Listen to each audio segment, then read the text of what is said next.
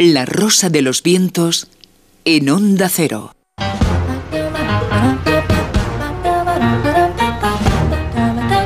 El callejón del escribano.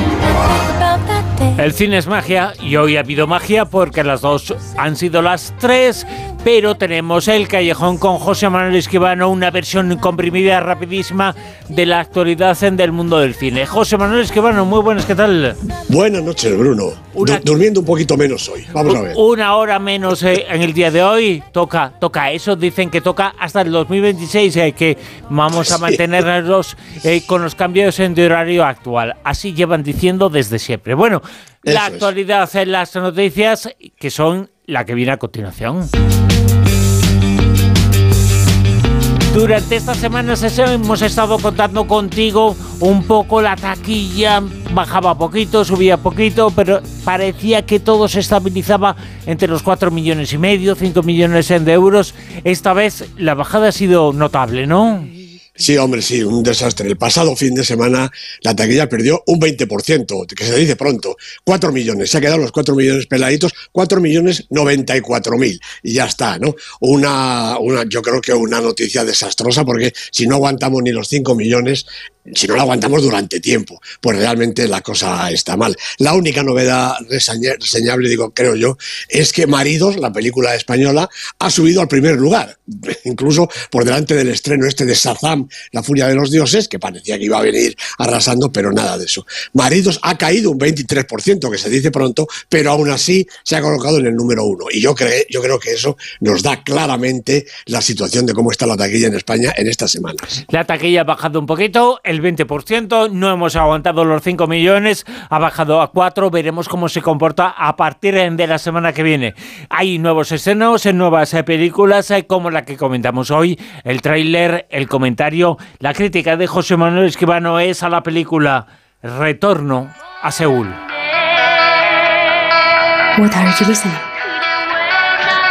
It's uh, music.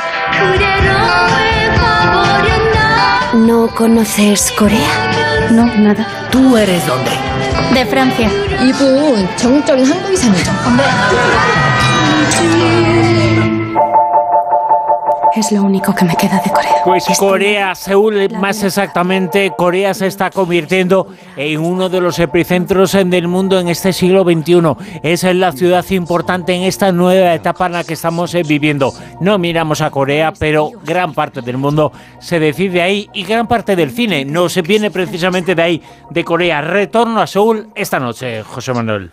En efecto, así es. Esta es la película de David Chu, que es un productor, director e investigador francés, pero de origen camboyano. La película la han producido Katia Kazak y Charlotte Vincent. El guion es del director de David Chu. Y los protagonistas, mm, espero que nuestros amigos coreanos no se enfaden, Park Ji-min, Oh Kwan-rock y Gu Ka-han. Eh, este director empezó haciendo, fíjate, me, documentales en Camboya, precisamente. Él es nieto de uno de los más importantes productores de cine eh, camboyanos de los años 60, ¿no? Y entonces allí hizo el documental Sueños Dorados sobre las anteriores generaciones de, los cineastas de, Camboya y luego Diamond Island sobre un joven obrero de la construcción que busca a su hermano perdido. Y esto de la búsqueda tiene algo que ver también con esta su última película, Retorno a Seúl. Está protagonizada por Freddy, una joven coreana que fue adoptada recién nacida por un matrimonio francés y con 25 años regresa a Seúl, la ciudad donde nació, con intención de conocer su país de origen. No sabe el idioma, como acabamos de escuchar, no se desenvuelve con facilidad y tampoco muestra en principio demasiado interés por conocer a sus padres biológicos. Pero poco a poco, pues siente que van haciendo en ella, si no tanto la necesidad, por lo menos la curiosidad. Y por fin termina por visitar el centro de adopciones de donde partió su aventura vital. Bueno, allí naturalmente no le dicen quiénes son sus verdaderos padres, pero curiosamente sí que la ofrecen ponerse en contacto, ellos, ponerse en contacto con los padres y si acceden a conocerla, pues darle la oportunidad de ir a su encuentro. Bueno, mientras tanto, Freddy se decide a conocer a fondo su ciudad natal, una megalópolis de 10 millones de habitantes, de la mano de sus nuevos amigos coreanos.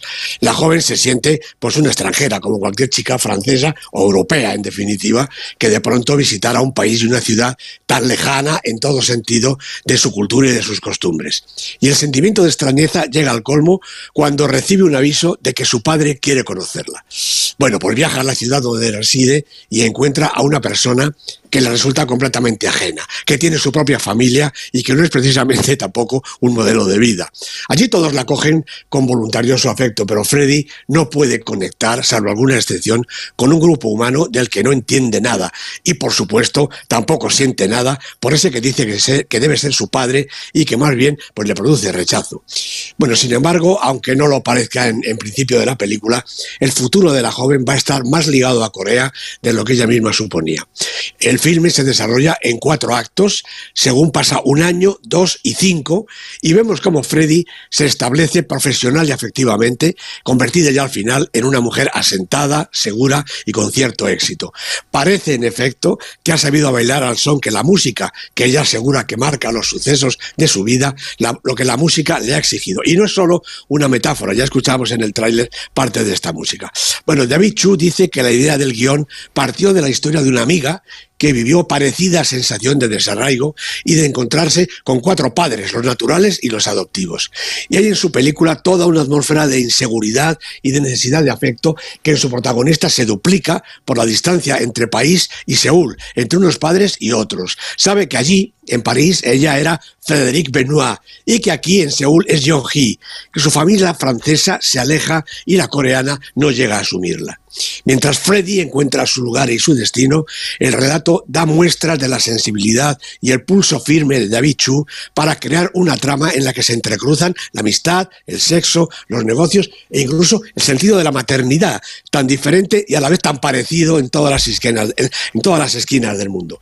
Bueno, con la ayuda de su protagonista, la estupenda Park Ji-min, David Chu ha construido una obra interesante y singular. Y quizá es la apuesta más arriesgada de este fin de semana en una cartelera más bien mortecina e incluso con algún estreno rozando lo punible.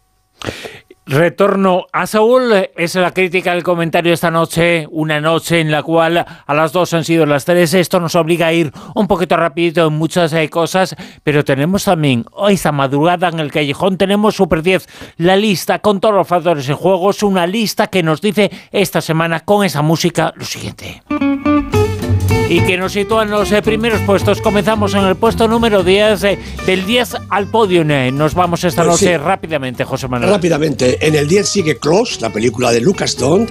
En el 9 está Momias, nuestra película española, quizá del momento de Juan Jesús García Galocha. En el 8 el estreno de la semana, por lo tanto la película de la semana también. Sazam, La furia de los dioses, de David F. Santher, con Zachary Levy y Aser Angel. En el 7 está The Quiet Girl, que repite posición. En el 6 María la película de Lucian Alemani. En el 5 está una película estupenda, Almas en pena de Inisherin, de Martin McDonagh. En el 4, After Sun, 12 semanas ya en el Super 10, la película de Charlotte Wells. Y vamos al, al, podio. El podio en los tres primeros puestos eh, que son para las siguientes películas. ¿El puesto número 3? Bueno, aquí están Las Vestas, la película campeona, 19 semanas en la lista, la peli de Rodrigo Sorogoyen, que ha perdido un puestecito. ¿En el 2? Pues el que ha recuperado Decision to Live, otra película coreana, esta es de Park Chan-wook y lleva ocho semanas en el Super 10. Y en lo más alto, puesto número uno, El Mago de los Magos. Pues sí, por sexta semana consecutiva en el número uno, Los Faberman, la película de ese señor Steven Spielberg con Michelle Williams y Paul Dano de protagonistas. Y gracias a José Manuel Esquivano hacemos y tenemos información en del mundo del cine. Nuestro grande que tiene en la lista en el Super 10 al más grande de la historia Steven Spielberg en el puesto número uno, que esta noche ha sido rapidísimo, nos ha hecho hacer la información de cine absolutamente rápido, porque hoy a las dos han sido las tres, y gracias a magos eh, como José Manuel Esquivano. Mil gracias. A ti, Bruno, un abrazo. Chao. Tranquilo, tranquilo. En Onda Cero, La Rosa de los Vientos.